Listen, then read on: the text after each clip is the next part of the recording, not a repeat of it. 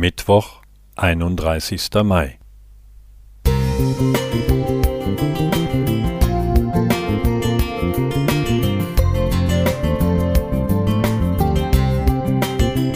Ein kleiner Lichtblick für den Tag.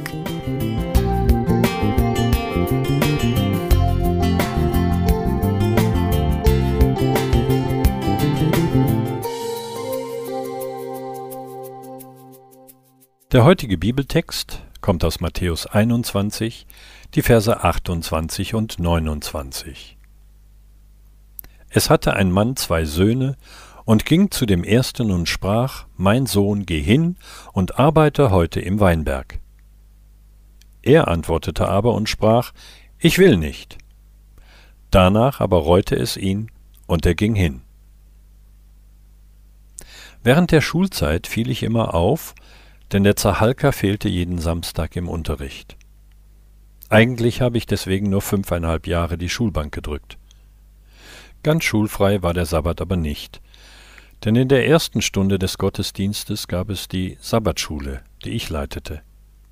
Auch für die große Jugendgruppe, die sich jeden Sabbatnachmittag traf, war ich zuständig. Ich sang im Gemeindechor mit und bei Missionsausflügen fuhr ich den Kleinbus.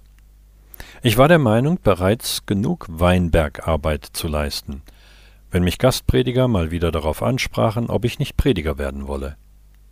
Ich sagte immer wieder Nein, denn ich hatte ja schon einen selbstständigen Beruf.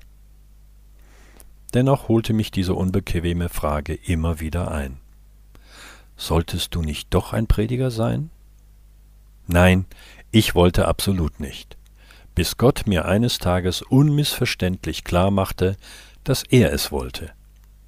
Als das geklärt war, konnte es mir nicht schnell genug gehen, und auch dafür hatte Gott vorgesorgt.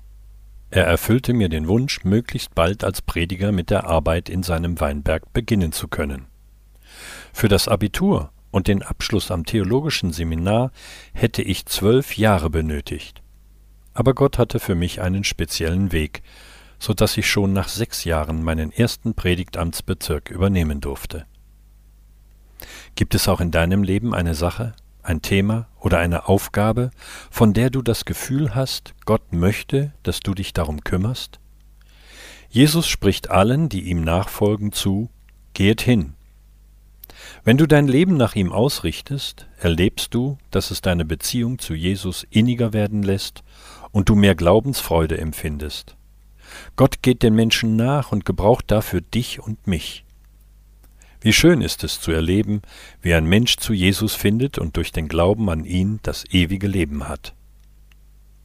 Wir können Gott täglich bitten, uns seinen Heiligen Geist zu schicken und offen zu sein für das, was er durch uns tun möchte. Denn Jesus lehrt uns, dass am Ende nicht zählt, was wir gesagt, sondern was wir getan haben. Gerhard Zahalka. Musik